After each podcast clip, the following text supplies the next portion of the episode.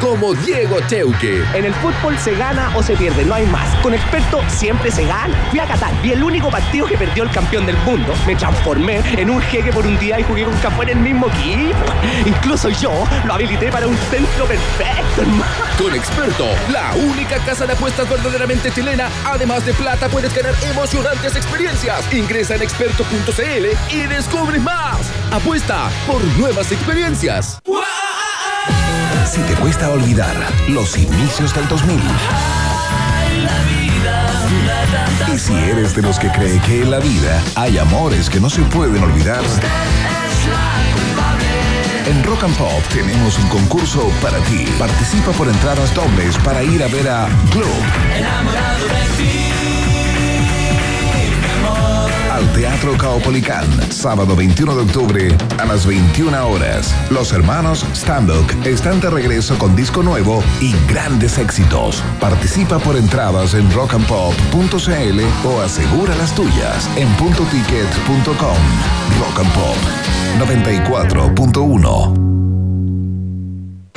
te pierdas la invasión zombie en Kitsania. Desde el 16 de octubre hasta el 5 de noviembre, transformamos el laberinto en un laboratorio zombie. Encuentra la salida y recibe tu antídoto. Además, aprende la coreografía Thriller Zombie. Envía cajas con el antídoto Salvador. Prepara una receta de tu dedo zombie y rescata a Bache de la invasión. Ven disfrazado entre el 27 y 29 de octubre y participa por un gran premio sorpresa. ¿Te lo vas a perder? Compra tus entradas en kitsania.cl. Universidad Autónoma de Chile. Tiene que ser Haynes. Presentan un país generoso en Rock and Pop. Se abren las fronteras de un país que rara vez aparece en los mapas. Un país donde siempre brilla el sol y muchas veces la realidad supera a la ficción. La ficción. Un país con historias y una fauna local únicas un país abundante en bichos raros y ejemplares exóticos. Bienvenidos a Un País Generoso Internacional en Rock and Pop 94.1 con Maca Hansen y desde Ciudad de México, Iván Guerrero.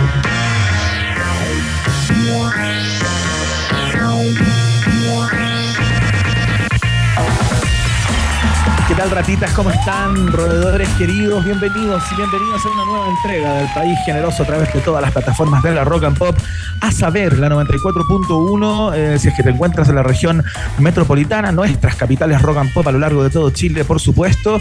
Eh, ahí están las frecuencias y, por supuesto, la www.rockandpop.cl para Chile y el mundo. Estamos iniciando este programa con el corazón algo dividido, ¿no? Eh, por un lado, repleto de, de esperanza a propósito de lo que está pasando en Venezuela en este minuto porque Chile ya está en la cancha, está comenzando el partido por este, este segundo partido de esta tercera fecha clasificatoria frente a Venezuela. En minutos les vamos a dar las formaciones. Tú que vas en el auto en este minuto, que vas apurado, tratando de llegar a tu casa, sorteando el taco, haciéndole la finta a la congestión, eh, te vamos a estar ayudando e informando en el día de hoy acerca de todo lo que vaya pasando con el partido de Chile. Y por otro lado, con el dolor, eh, luego de, de ver este ataque al hospital en Gaza que, según eh, cifras que se reportan a esta hora, habría dejado 500 muertos, eh, supuestamente un ataque de eh, Israel al hospital, pero bueno, hay cuentas también por ahí en Twitter que plantean que fue un misil del propio grupo Hamas que se habría desviado y habría caído en el hospital. Esto es la otra guerra que se libra, ¿no? la guerra de la desinformación, de las informaciones falsas y uno, independiente de quién haya sido, eh, esto ya es una guerra que tomó otro color, eh, donde el foco no está puesto en objetivos militares, sino que en la población civil, y eso es inhumanidad, eso es dolor, eso es castigo para la humanidad completa. Así es que así estamos partiendo del programa del día de hoy. Quiero saludar eh, más allá de todas las emociones que, nos cruzan, ¿no? A propósito de lo que les contaba, eh, con toda la felicidad del mundo eh, y la alegría plena de estar un día más compartiendo el micrófono con ella, mi compañera Maca Hansen en el aire. ¿Cómo estás, Iván, sí, un día, un día agridulce podríamos decir, como tú tal, lo acabas de comentar. Estaba viendo también el partido de Chile. Mm, mm, van dos minutos con cuatro. Y están jugando los blancos con los burdeos. Increíble, sí. Yo, mira, yo lamentablemente no voy a poder informar nada porque no tengo televisor Ya, acá, solamente em, estoy viendo una pantalla con Y información. empujaron Maca al cabro chico. Y empujaron al cabro chico, a Alexi. Oye, son grandes los de. Y Eduardo Berizzo está transpirado entero. Mira, acaban de empujar a otro, a un blanco. Mm, Oye, sí, el eh. tema de la humedad y el calor. ¿ah? Chile está jugando con una humedad brutal allá en Venezuela eh, y es un- uno de los puntos débiles de las selecciones chilenas a lo largo de la historia. El tema de la humedad y el calor no nos cae bien, así es que esperemos que en el día de hoy no haga, no haga mucha mella, ¿no? Claro, pero hay que Eh, hablar, Iván, disculpa que te interrumpa, hay que hablar del elefante rosado que está aquí en el estudio la canción.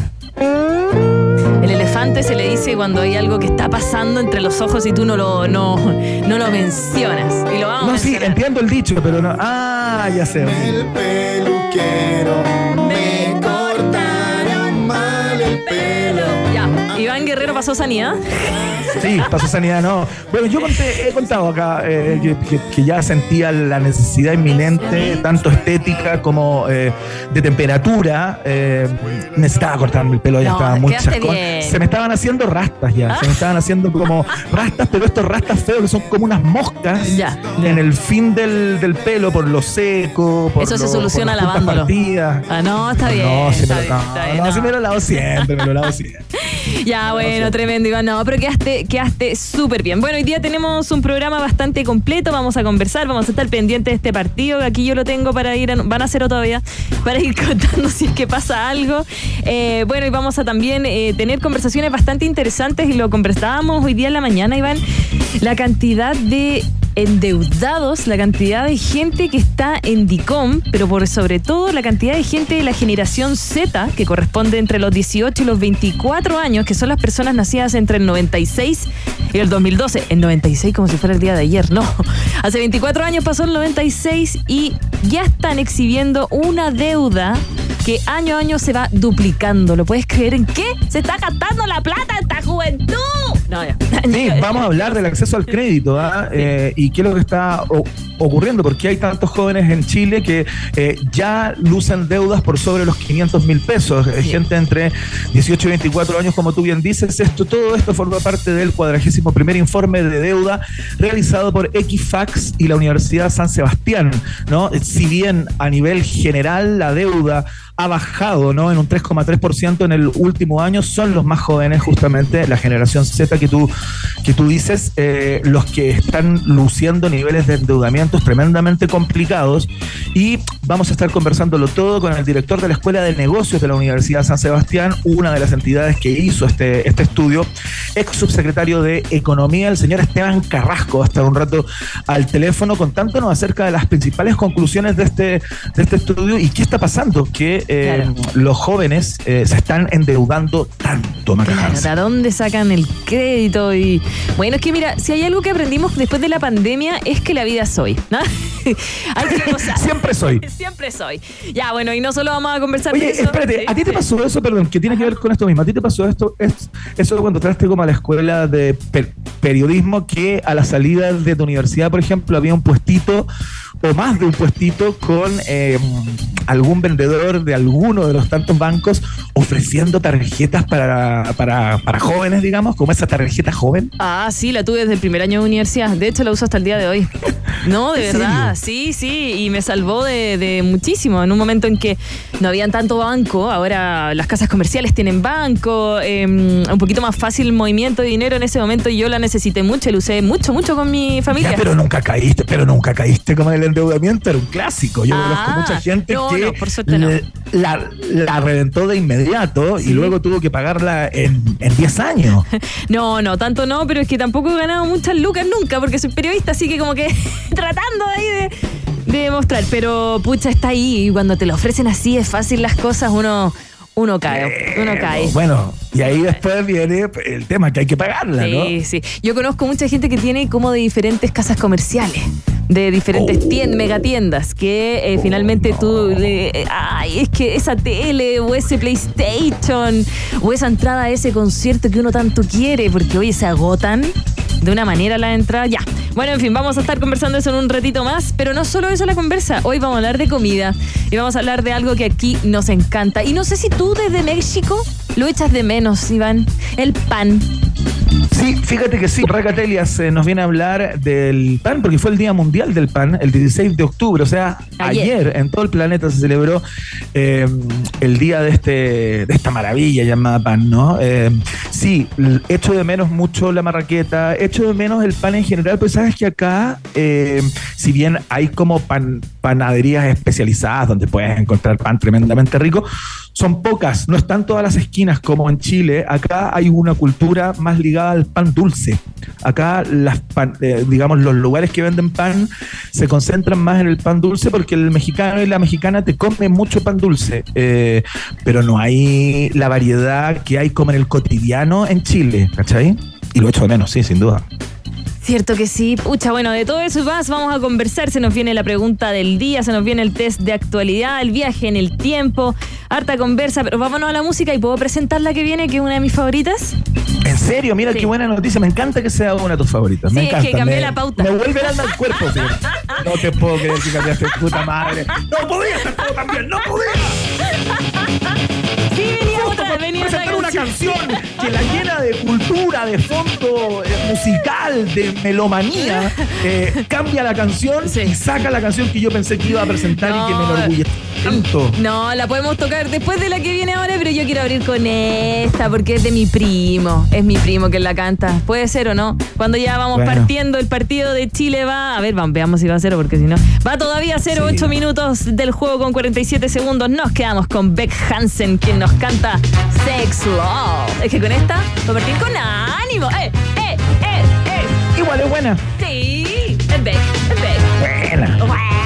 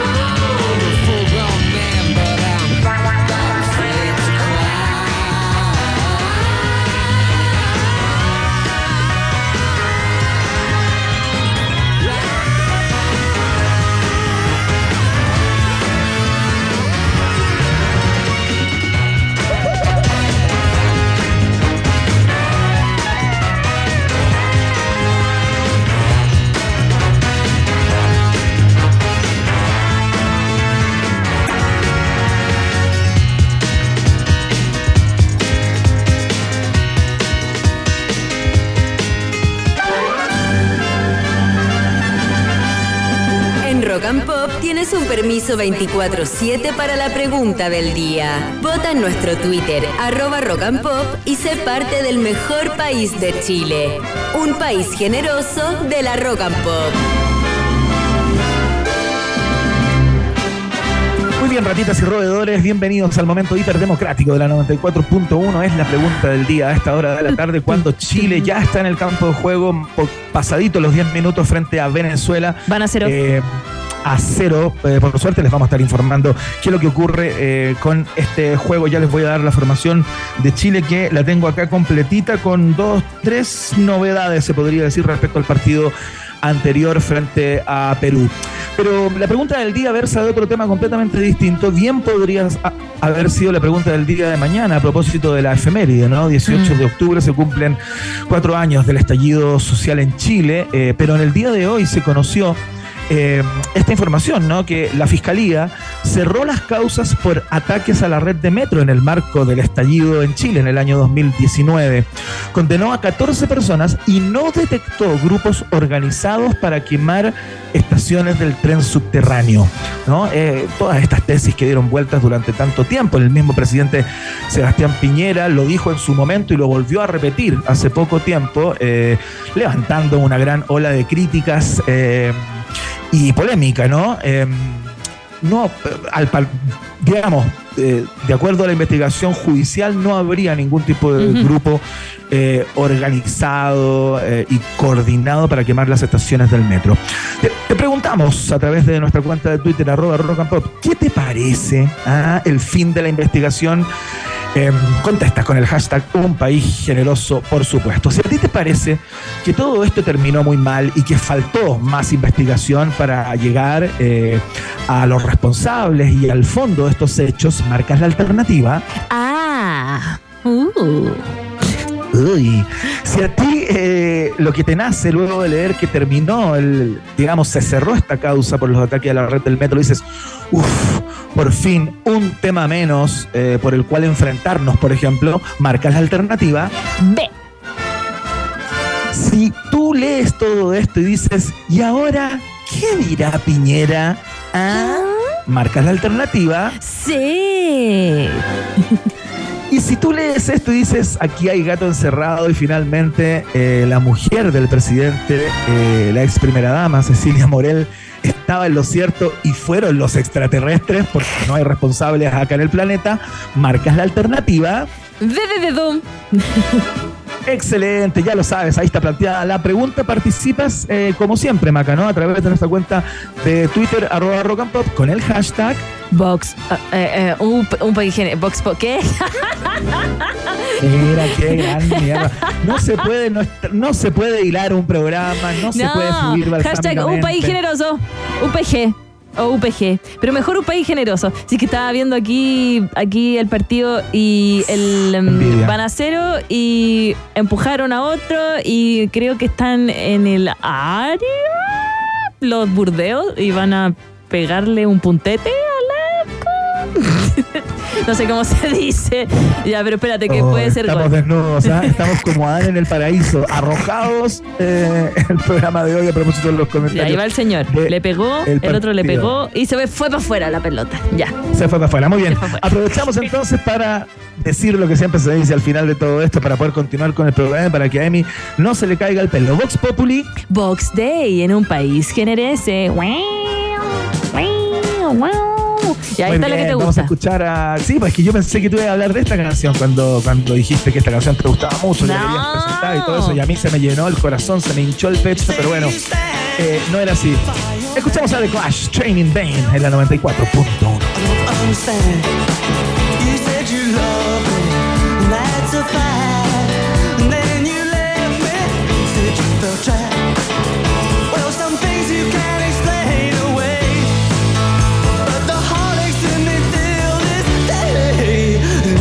time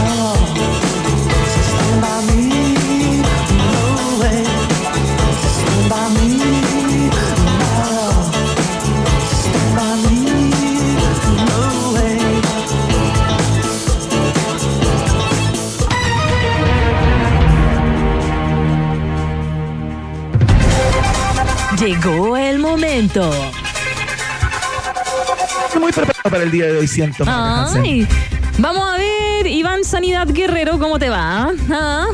Ah, ah, con ese corte nuevo de pelo.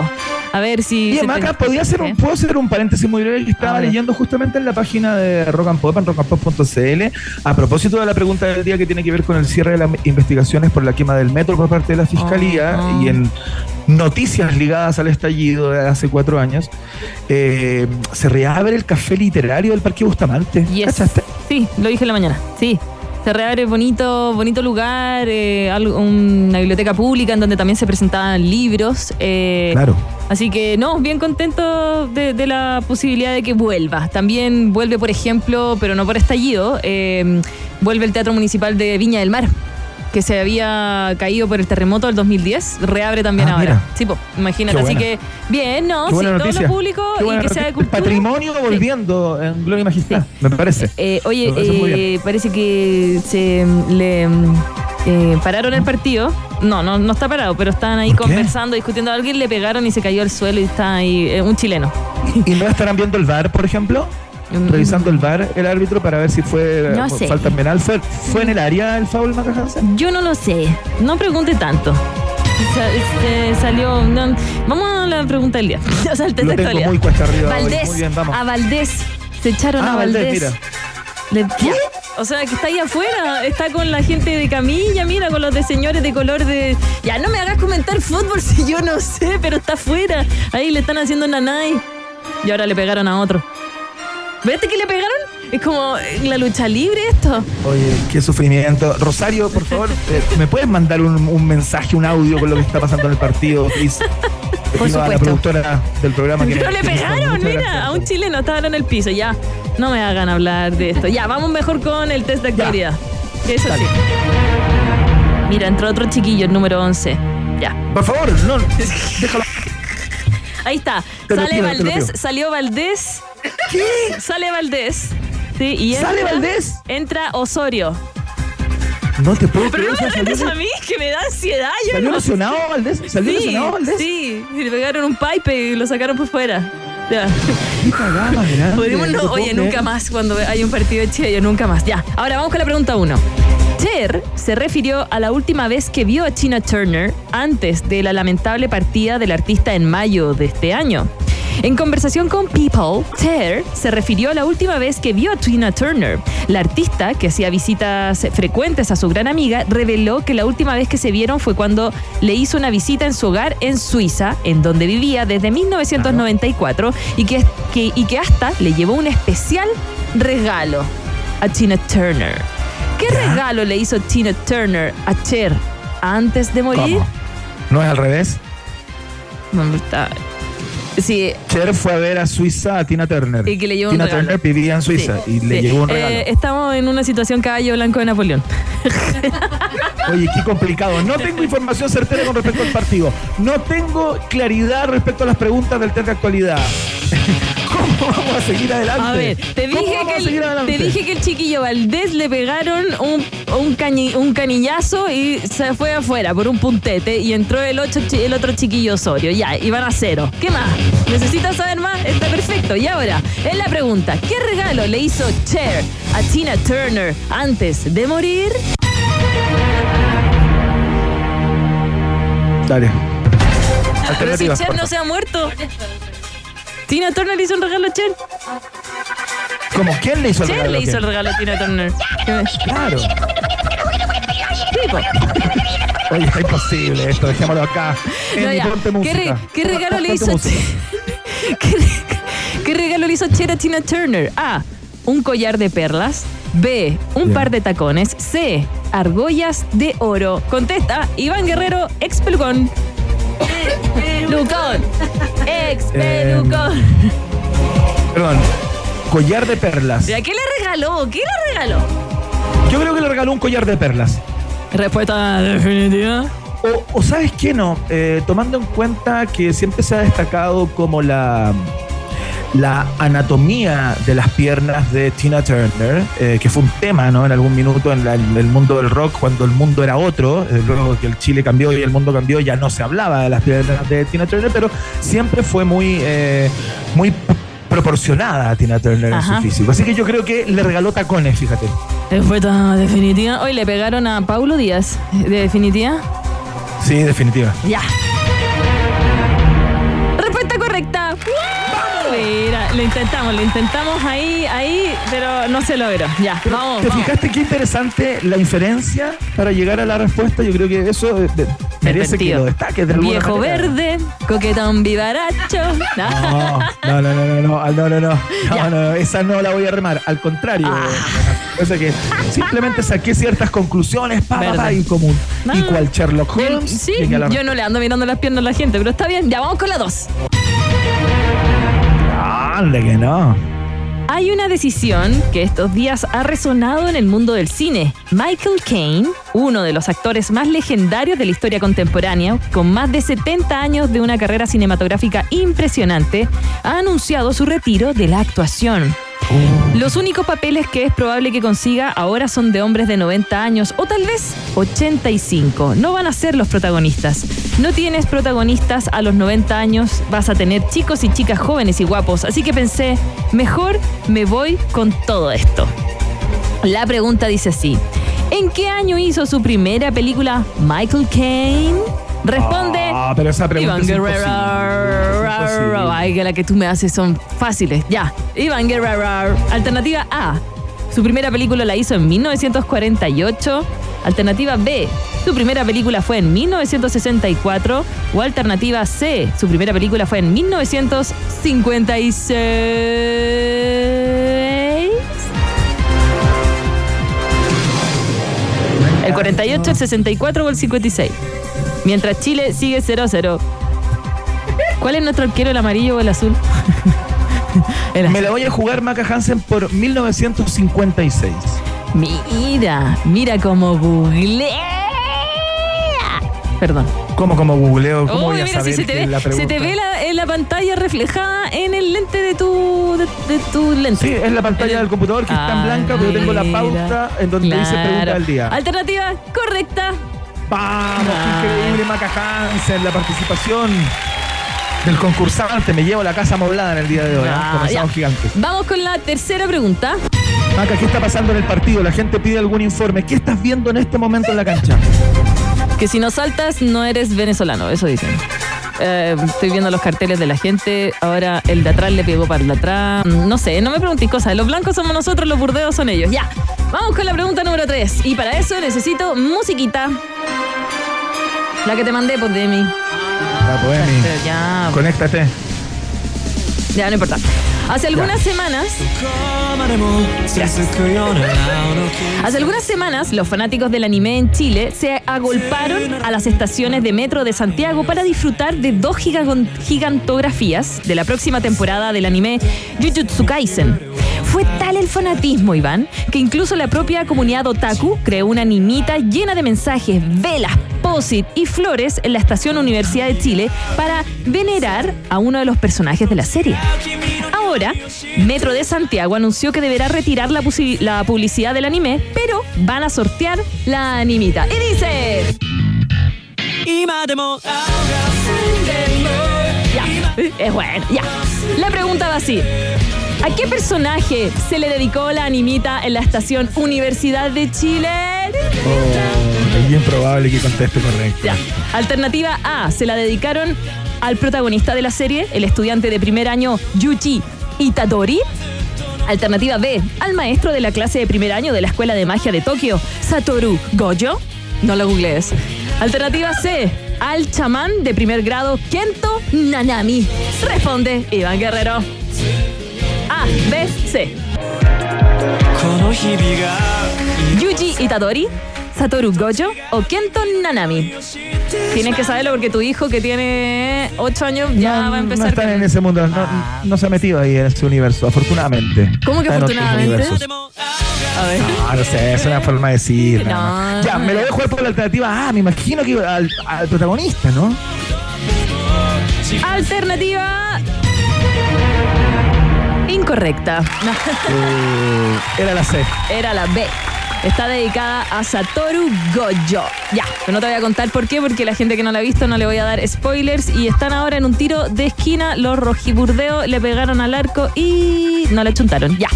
Vamos. Ganó Iván Guerrero, ganó Iván Guerrero. Un 2 Era a gran 1. participación en el día de hoy. Me siento conforme, a pesar de no estar viendo el partido y tener que contar con tus informes, valga la redundancia. o la Eh, cacofonía eh, en este caso. tiene la pelota los burdeos. Ya. Ya, eh, saludamos a nuestros auspiciadores a esta hora de la tarde. Bye, bye. ¿Por qué son importantes tus preguntas? Eh, porque preguntarse es el inicio de toda y cualquier investigación. Admisión 2024, Universidad Autónoma de Chile está en el país generoso, por supuesto, y los saludamos fervientemente en este día. Y Heinz está hecho con ingredientes de origen natural, por eso es tan rico. Por eso, que si amas el ketchup Heinz es porque ellos aman a sus tomates. Y tiene que ser Heinz quienes son un parte de un país generoso. Ucha, qué rico el ketchup, me gusta. Voy por ketchup. Maravilloso, fantástico. Eh, vamos a ir a la pausa y a la vuelta estamos conversando acerca de este cuadragésimo primer informe de deuda amorosa realizado por Equifax y la Universidad San Sebastián. Le preguntamos a Esteban Carrasco, director de la Escuela de Negocios de la San Sebastián, justamente ex subse- subsecretario de Economía, qué está pasando con eh, la llamada generación Z, ¿no? Los jóvenes entre 18 y 24 años que se están eh, endeudando de manera preocupante. Van a cero, van a cero, van a cero. Gracias. Una pequeña pausa y Maca Piscola, Hansen e Iván Tequilazo Guerrero siguen anexando fronteras en un país generoso internacional de Rock and Pop 94.1. Tem- tem- tem- Temperatura rock. Temperatura pop. Temperatura rock and pop en Viña del Mar 17 grados, y en Santiago 22 grados. Rock and Pop, música 24/7. Existen suspiros y suspiros. Estar en un taco preguntándote por qué no te fuiste en bici te saca un. Pero si trabajas en Heinz, comparando uno a uno cientos de tomates para encontrar el rojo ideal, te saca un. O comerte una hamburguesa y sentir el delicioso sabor de Heinz te saca un. Heinz está hecho con ingredientes de origen natural. Por eso, si tú amas nuestro ketchup, es porque nosotros amamos nuestros tomates. Tiene que ser Heinz. Prefiere alimentos con menos sellos de advertencia. Ministerio de Salud, Gobierno de Chile. Café Tacuba, Juárez, Candlebox y muchos artistas más te invitan a ser parte del Festival REC, el evento de música gratuito más grande de Chile. 44 artistas nacionales e internacionales estarán presentes en nuestra próxima edición este 28 y 29 de octubre en Concepción. Búscanos en redes sociales como Festival REC y entérate de todos los detalles. Proyecto impulsado y financiado por el Gobierno Regional del Biobío y producido por el Teatro Biobío. Así es como llegas a Enjoy. Y así es como te puedes ir de Enjoy. Para viajar en crucero solo necesitas ser Enjoy Club, porque en Enjoy regalamos 2.000 viajes en cruceros al destino que tú quieras. Para participar, solo debes hacerte socio Enjoy Club, registrarte en enjoy.cl y acumular puntos jugando en nuestros casinos. Gana uno de los 2.000 viajes en crucero jugando en Enjoy. Para tener opinión hay que estar informado. Por eso entra en elpaís.com y entérate de todo lo que pasa en la guerra en el Medio Oriente. El País, el diario más importante de Hispanoamérica. Periodismo de calidad ahora desde Chile. Suscríbete en elpaís.com. Muy bien, chicos. Por hoy se acabó el trabajo. Me voy. ¿Llevo todo conmigo? ¿Notebook? Sí. ¿Cargador? Sí. ¿Celu? Sí. ¿Ficha del casino? Sí. ¿Carta? Sí. ¿Pulsera de la suerte? Sí. Listo. Chao a todos. Un completo mundo de casino con la mejor plataforma online del mundo. Cientos de juegos, mesas y casino en vivo. Betano, el juego comienza ahora. Solo para mayores de 18 años. Juega con responsabilidad. Teatro Caupolicán presenta Club. La banda ícono del pop chileno, el grupo compuesto por los hermanos Stambuk, vuelve a los escenarios repasando su repertorio clásico y con nuevas canciones.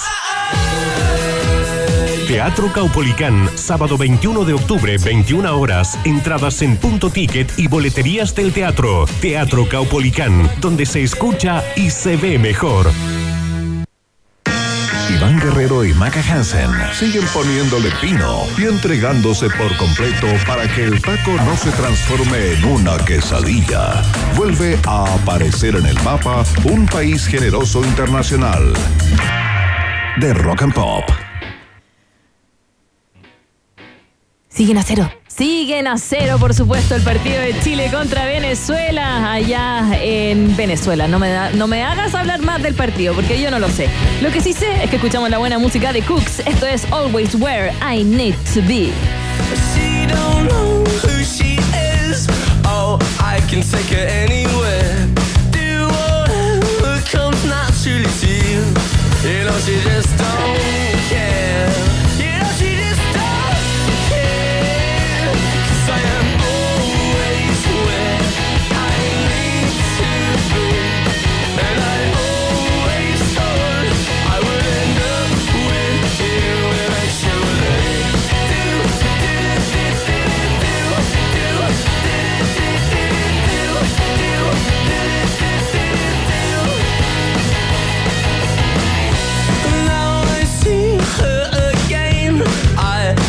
To be a hummingbird. A whisper in her ear. Oh, now you know I just don't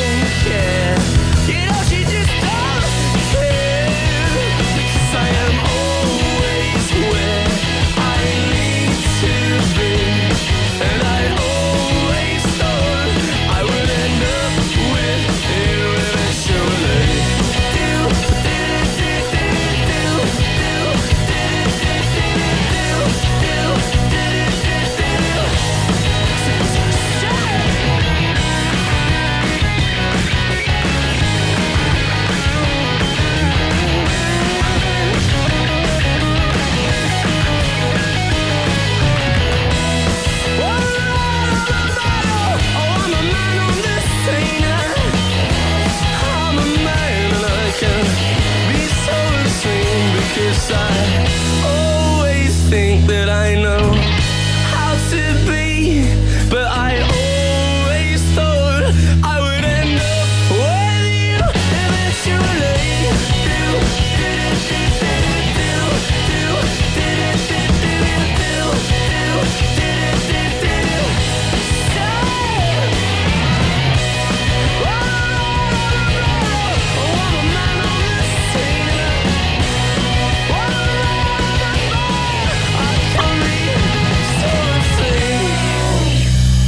Iván Guerrero y Maca Hansen están de 6 a 8 en Rock and Pop.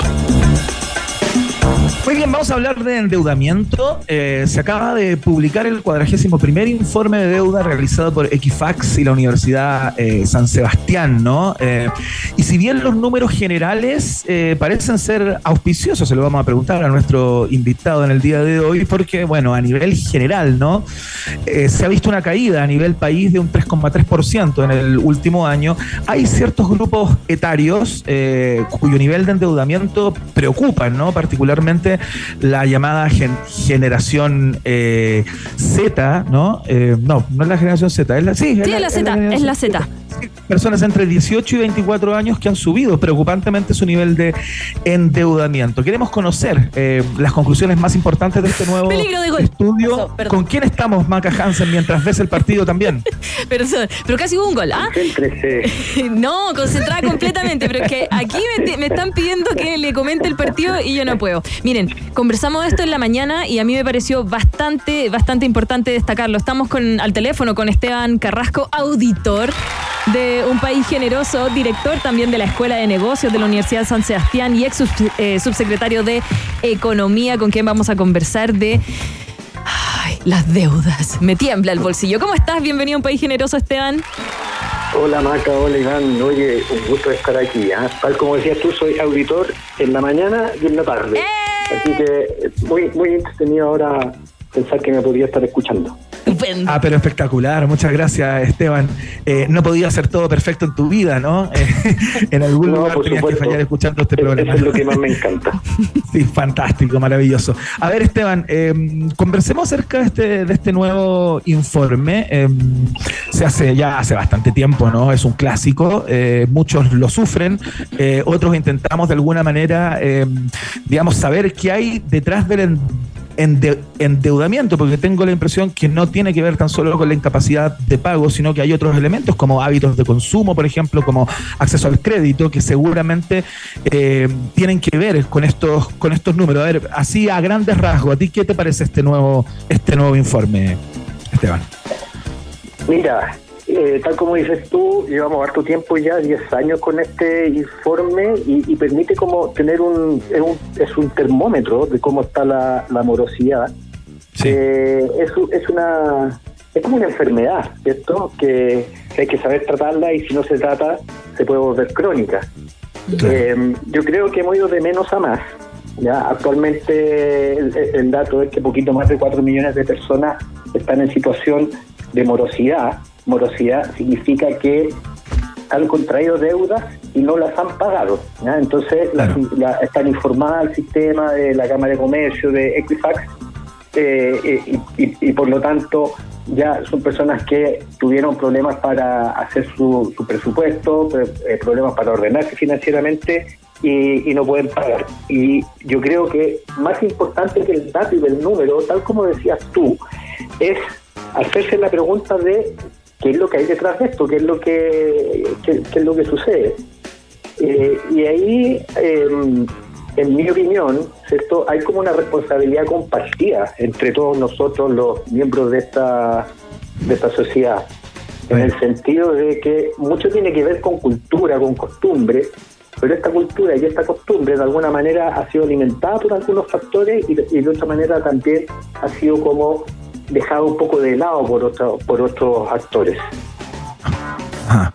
Perfecto, mira, ¿sabes qué? Eh, a mí me da la impresión, yo eh, eh, nos acordábamos con Maca Hansen al principio del programa, cuando entramos a estudiar a la universidad, y en la puerta de mi universidad me acuerdo que una de las primeras cosas eh, que me llamaron la atención, digamos, es que habían unos puestitos, ¿no? De distintos bancos ofreciendo esta llamada tarjeta joven, ¿no? Ya con un monto de crédito a personas que estábamos recién ingresando al mundo universitario, o sea, salvo los contados que trabajaban, eh, que no eran muchos, eh, bueno, era, éramos potencialmente deudores en el momento en que ya le decíamos al tipo, ok, dame esa tarjeta, ¿no? Eh, y por eso mencionaba el tema del acceso al al crédito, perdón que me alargue un poco en esta, en esta pre- pregunta, pero yo estoy viviendo en México hace cuatro meses a- aproximadamente y claro, cuando tú te acercas al banco acá en México, tiene una, una tasa de trabajo informal, eh, digamos, mucho más importante que Chile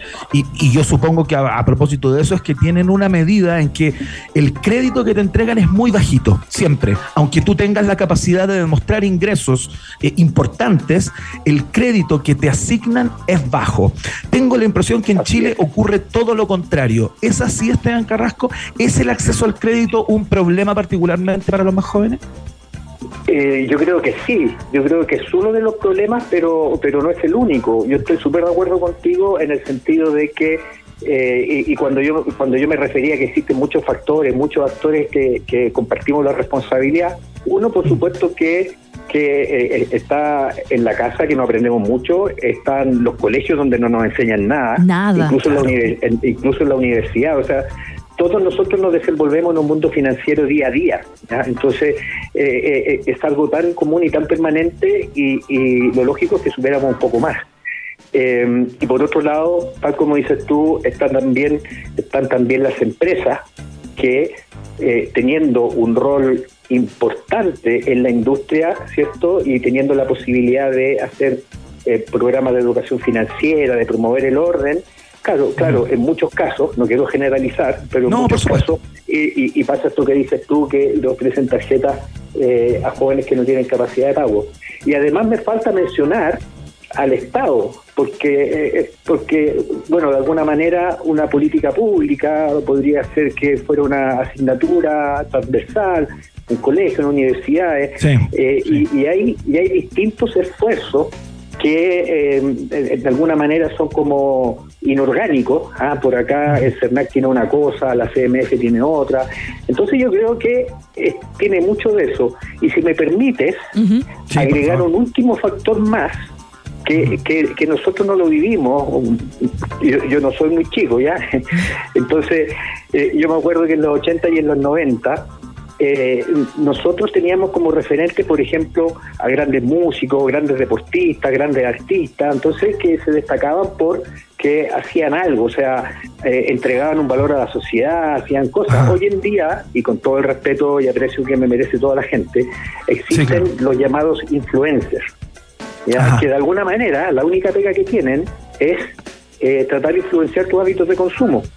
Entonces, entonces yo, yo creo en general que hay mucho por hacer en distintos ámbitos, pero todo de alguna manera se traduce a lo que es educación financiera. Mm, mm. Es interesante lo que plantea Esteban, ¿ah? este vínculo con los influencers, porque, eh, claro, parece haber una causalidad entre eh, la pega de los influencers, justamente, que es básicamente venderte cosas, productos y servicios, y que sea la generación Z, eh, que son las personas que eh, interactúan más más, con las redes claro. sociales y con este tipo de contenido, los que están más endeudados en el día de hoy, ¿no? Eh, eh, ¿Ustedes fueron capaces de establecer esa conexión o por lo menos en la eh, se lo explican de esa manera luego de este, de este informe? Eh, bueno, esto más bien está a nivel de hipótesis, ¿verdad? Y la reflexión Claro. que yo hago es más bien una reflexión económica que, o sea, perdón, filosófica que, que económica. Pero, pero sin duda que eh, cuando ya entramos en el terreno de la economía, las preferencias de las personas, los gustos, las modas, todo eso tienen que ver con lo que pasa en su entorno. ¿ya? Eh, eh, me ha tocado ver a mí y, y- y quiero de alguna manera, eh, a pesar cierto de que estamos hablando de los jóvenes y que algo muy preocupante, desde que apenas tiene edad de estar endeudado, está endeudado y está en morosidad. Pero es algo que lo vemos a todo nivel. ¿ah? Nosotros en la Universidad de San Sebastián tenemos algunos programas de educación financiera donde llegamos a personas de distintas edades. ¿ya? Y, y, y tú puedes ver que en distintas edades, en distintas profesiones, en distintos niveles socioeconómicos, el problema es más o menos transversal. Tú le puedes preguntar a un arquitecto, a un médico, de, de- de ciertas cosas de educación financiera y probablemente no van a saber. Entonces, eh, está en todas partes y por donde quiera que uno lo agarre, yo creo que es un aporte. Tremendo, Ajá. que no es menor. Imagínate, un gran porcentaje de 24 es. años, 690, 700 lucas, Iván. Es de, eso es bastante. ¿En qué será que nos estamos y, y gastando? eso, y eso es morosidad, Sí. ¿ah? que, que- que ya no pueden pagar. Claro, digamos que hay una deuda que es la manejable, ¿no? Que es el nivel de endeudamiento que más o menos eh, la mayoría de las personas maneja y va, y va dibujando a lo largo del mes, qué sé yo, paga acá, Sí. gana esto, cubre acá, que esa es la deuda, digamos, que no está dentro de los números que aquí aparecen, eh, ¿no? Es muy bueno, es muy bueno tu, tu comentario porque eh, me, me hace recordar que yo creo que es necesario también eh, eh, desmitificar que la deuda es mala. La, la deuda manejada de forma prudente y responsable, Ordenada, nos- sí. ordenada, nos permite muchas cosas, nos permite comprarnos claro. una casa. Imagínate tuviéramos que comprar una casa y no nos tiran un préstamo, ya nos permiten comprarnos bienes durables, ya, pero pero el problema es cuando ya eh, eh, empezamos a usarla para para cosas que son muy de corto plazo. Yo eh, siempre el ejemplo que hago es que si te endeudas para pagar la entrada al recital de tu artista favorito y te endeudas en Sí. 12 meses, es como tuviste un beneficio que te duró dos horas y queda endeudado por un año, entonces no es la gracia, ¿ya? Y lo otro, eh, también eh, en, en esta línea de, de- de romper el mito de que eh, la deuda en sí es mala, también si desde, desde edades tempranas, ¿ya? Cualquiera edad que usted pueda eh, imaginarse, nosotros pudiéramos hacer un ejercicio de un endeudamiento básico, menor, aunque sea ficticio, ya Eh, eso genera hábitos. O sea, lo que quiero decir es que si una persona, un joven, ya se endeuda por un monto bajo, ya pero con la seguridad o la certeza de que va a poder pagar, uno que va a ir aprendiendo y segundo que va a ir generando historias positivas. Al contrario, si no paga, genera historias negativas. Tipo. Sí, eh, historia que te dé el banco después y te, te cuesta mucho más volver a pedir un Mucho. crédito. Y son errores que uno va cometiendo porque no nos educan, eh, como el mismo error que acaba de cometer Paulo Díaz, defensa central de Chile, y aprovecha el mediapunta Jefferson Soteldo para abrir el marcador para Venezuela 1-0. ¡No! Maca, no te puedo creer, pero qué Y frustración Emi me escribió eso porque yo habría dicho gol del burdeo. Sí, eh, Sí, hay alguien que quedó endeudado ahí. Oye, Esteban, eh, hablemos un poco acerca de, eh, de, de- de la cantidad de elementos que están ligados a todo esto. ¿No habrá algo a propósito de que sea la generación Z eh, la que en este último informe aparece como la más endeudada o la más preocupantemente tendiente a la, a la deuda? ¿no? ¿No habrá algo como de pecado juvenil en el sentido de que deben decir, mira, sabéis que todavía soy joven, igual... La vida esto, soy. eh, o sea, lo puedo pagar en un futuro, no me va a pasar que me voy a meter en ese remolino que entra uno de pronto eh, cuando no puede manejar sus deudas y todo eso y, y siente que, eh, que lo va a resolver, digamos, o hay cierta inconsciencia a propósito de las consecuencias que tiene entrar en una espiral de deuda, eh, digamos, pudiendo quedar incluso fuera de- del, del sistema financiero o desbancarizado, ¿no? Tiene que ver, eh, y, y vuelvo a, a insistir en el punto, tiene que ver con educación. Esto, o sea, si tuviéramos una mejor educación, ¿esto podría revertirse de alguna forma? ¿O hay elementos propios del ser joven, digamos, eh, en, esta, en esta deuda entre las personas entre 18 y 24 años? Mira, eh, te voy a dar mi opinión. Yo creo Sí. que aquí hay elementos de educación ya y, y un poco eh, en justicia para las generaciones más jóvenes. Fíjate tú que eh, del tramo 18-24 años eh, es más o menos el 10% quienes están en situación de morosidad. Sin embargo, a nivel país total, estamos hablando de casi un 26%. ¿ya? Entonces, no es un fenómeno eh, enfocado solamente en la juventud. Sí. El, el problema que veo yo es que el problema que veo yo es que estos jóvenes que están empezando a construir recién sus vidas son quienes eh, son quienes después tienen que eh, tener una familia, dirigir un negocio, dirigir una empresa, de- sí, o sea, tienen que tienen que eh, organizar su- sus finanzas domésticas, ¿ya? Entonces, yo creo que hay, aquí hay una mezcla de la misma forma en que en que a un joven se le enseña a manejar esto para que y, y va a una escuela de conducir para que a los 18 años se le dé una licencia eh, que de alguna manera eso puede ser medio debatible o no pero se supone que, que esa licencia certifica que está preparado cierto para poder conducir un vehículo. Eh, y, y porque a los 18 años 17 años todos fuimos jóvenes y entendíamos poco de reglas y de normas y cosas como esas, ¿no? Eh, y, y- y en este caso ocurre, en mi opinión, y también dentro de lo que he visto, que hay cosas muy, muy básicas que van más allá del comportamiento. De, repente eh, eh, es solamente una ignorancia y, y- y lo digo de una sana ignorancia, porque uno no tiene por qué saber todas las cosas. Pero de repente saber qué es lo que significa una tasa de interés, saber lo que significa un prepago, saber lo que significan las cuotas, ¿cierto?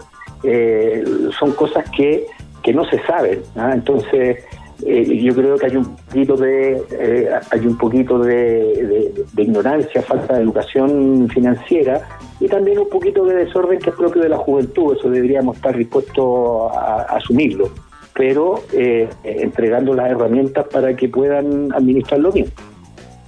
Sin duda. Ahí está, la conversación a esta hora de la tarde con eh, Esteban Carrasco, el director de la Escuela de Negocios de la Universidad San Sebastián, ex subsecretario de Economía y claro, la Universidad San Sebastián junto a Equifax eh, son los que eh, dieron cuenta de este cuadragésimo primer informe de deuda mol- morosa, cuánto le tememos a esa palabra, morosa, realizado por ambas entidades. Te queremos dar las gracias, Esteban, por la, por conversación del, del día de hoy, que te vaya muy bien y perdón por la interrupción del gol del 1-0 en contra, pero bueno, nos corre sangre por las venas, tú bien sabes. No, está bien. Somos todos, somos todos Chile, ¿cierto? Así que, oye, muchas cual. gracias. Encantado Muchas de- gracias. de- un ca- encantado de estar con ustedes. Muchas, muchas Dale. gracias. Lo, lo vamos a Un llamar abrazo, para, Esteban. la vamos a llamar para educación financiera, por favor. Por Sí, favor. obvio, por favor, urgente. Oye, Genial, Iván, que te vaya muy bien, Esteban, gracias. Iván, a Gracias, propósito, a propósito de las deudas, en Twitter nos escribe María Carrasco Rey que dice que en dos semanas más la Comisión para el Mercado Financiero va a lanzar un portal Mi Deuda con certificados de deuda con tips para el manejo financiero, para ponerle Ah, un ojo a eso. ¿ah? Así que gracias María Carrasco que nos comentó la cuenta de Twitter. Tenemos música a esta hora de la tarde, volvieron en Gloria y Majestad, ya tienen listas varias fechas, se sorprendieron con un concierto eh, espontáneo ahí en una de las plazas de su natal Concepción, estoy hablando de los tres por supuesto, que llegan a esta hora al país ge- generoso con uno de sus más grandes éxitos, qué duda cabe, La Espada y la Pared, suena en la 94.1 www.rockandpopcl